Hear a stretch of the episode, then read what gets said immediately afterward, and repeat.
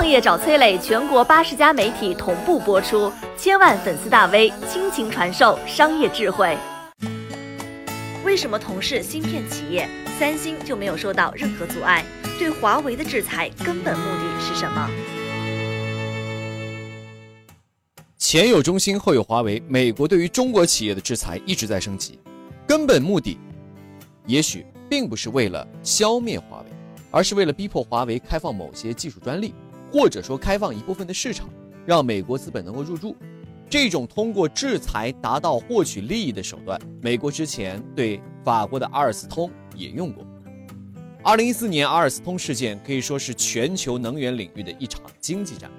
阿尔斯通呢是全球最重要的工业集团之一，业务涉及到能源、输配电、运输等。巅峰时期啊，世界上百分之十五的电力是由阿尔斯通的设备发出的。树大招风，当一家美国以外的公司在工业领域控制了这么多能源的时候，就威胁到了美国了。所以，二零一三年的四月，在毫不知情的情况之下，时任阿尔斯通集团的负责人皮耶鲁奇在肯尼迪机场被 FBI 逮捕。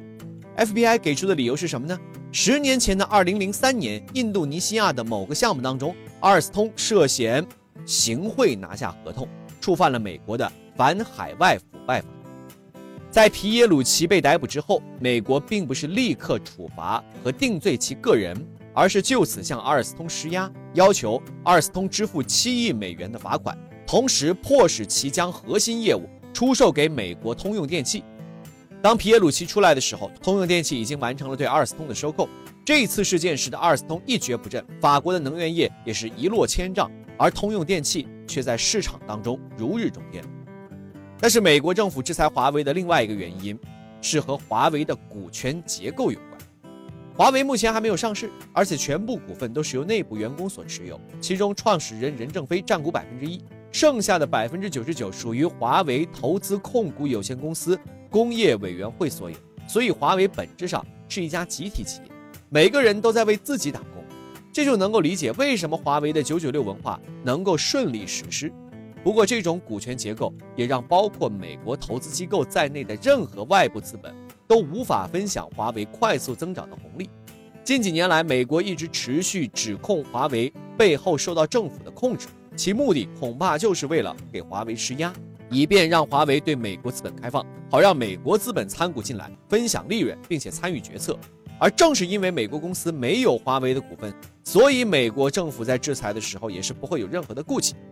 同是芯片制造企业，韩国三星的股权结构当中，外国投资者占了百分之五十五，其中大部分是由美国投资者持有。虽然由于同股不同权，三星的实际控制权并不在美国人手中，但是这至少让美国在想要制裁三星的时候。会稍微考虑到本国投资人的感受，而这么一对比，华为的股权结构，哎，就显得有些不一样，而且有点危险。能不能在美国这样严苛的制裁下活下来，谁都不敢说。但是华为恐怕已经做好了最坏的打算。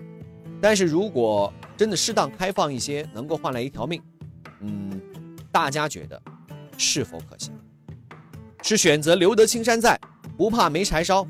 还是坚持华为？是中国本土企业这样的属性，你觉得你支持哪一个呢？